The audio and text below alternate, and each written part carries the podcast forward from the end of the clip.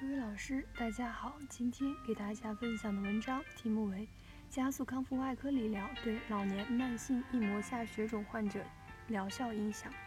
摘要：目的，探讨加速康复外科理疗对老年慢性硬膜下血肿患者疗效评估。方法：将2016年1月至2019年12月于该院治疗的大于65周岁慢性硬膜下血肿患者70例。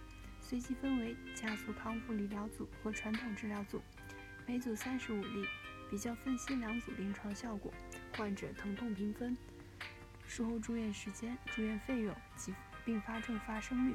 结果，加速康复理疗组术后六小时第一天、第二天疼痛评分低于传统治疗组，差异具有统计学意义。但两组术后第三天、四天、五天。疼痛评分比较差异无统计学意义。两组术后住院时间、住院费用和并发症发生率比较差异具有统计学意义。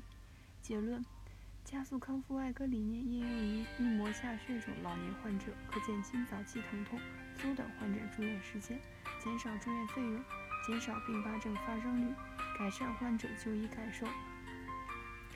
想要了解本篇文章的详细内容及全文下载。请关注我们的微信公众号 “uras” 最新文献解读，谢谢大家。